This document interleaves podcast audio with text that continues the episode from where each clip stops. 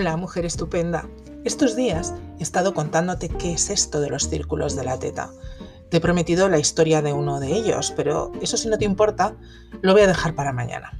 Hoy quería hacer un homenaje a esas mujeres que durante cinco años, tres de la tienda y luego otros dos eh, que siguieron funcionando gracias a una amiga que tenía una guardería, que desgraciadamente ya no está en León, My Little Planet.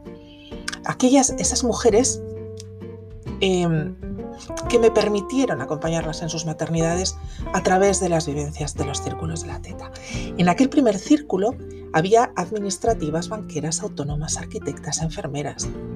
A todas ellas, a todas, las recuerdo con muchísimo cariño. Algunas se han convertido en amigas muy cercanas con las que no pierdo el contacto nunca y a las que acudo cada poco. Otras repiten en esta etapa con sus hijos ya casi adolescentes bueno, en realidad adolescentes del todo.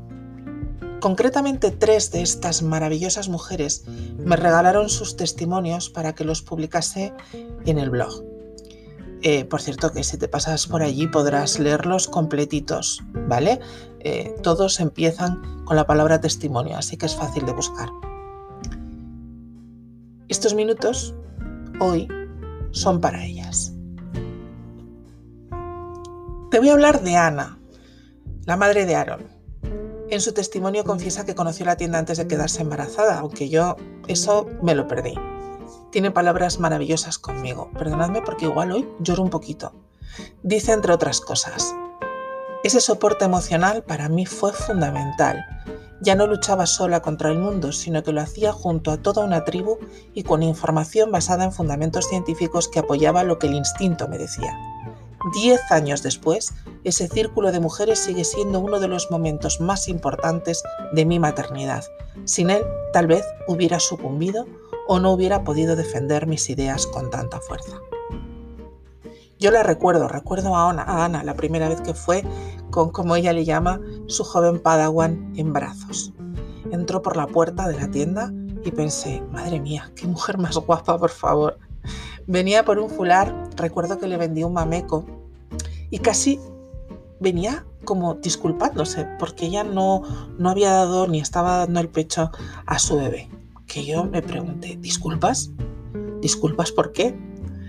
Es una madre estupenda, cariñosa, una mujer que aportó muchísimas cosas a aquel círculo y que además ahora está conmigo de nuevo formando parte del círculo de adolescencia.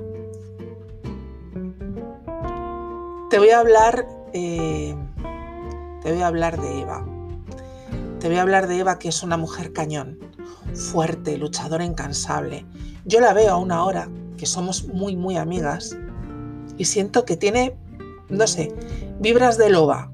No sé si me entiendes. Bueno, yo creo que sí que me entiendes. Ella eh, participó en el segundo círculo, eh, con su segundo hijo en la teta y regalándonos la arrebatadora personalidad de su hija mayor. En su testimonio me dedica unas palabras maravillosas. Dice así, esperaba todos los últimos sábados de cada mes, loca de ilusión y siendo sincera, ese espacio, ese momento nuestro, de un grupo de mujeres que no se conocían, pero que muchas de ellas acabaron incluso siendo amigas, grandes amigas años más tarde. Mujeres con las que de primeras parecía que no había nada en común, que no se habrían cruzado en sus vidas cotidianas, pero al final teníamos tantísimo en común que dejé de sentirme sola, incomprendida, aislada. Ahí conocí el significado de tribu, de sororidad. Lo recuerdo como los mejores momentos de mi maternidad. Llegué en el momento exacto. Toda mujer debería pasar por un círculo de mujeres al menos una vez en su vida. Gracias, Eva. Te quiero tanto. Me has enseñado tanto. No puedo hablar de Eva en público. No puedo porque me emociono. Y mi voz ya rota, pues al final se quiebra todavía más y no puedo continuar, se hace el silencio. Así que voy a cambiar y te voy a hablar de Josefina. Josefina es una dulzura de mujer. Recuerdo la primera vez que la vi en su casa en una consulta recién dada de alta eh, después de su parto.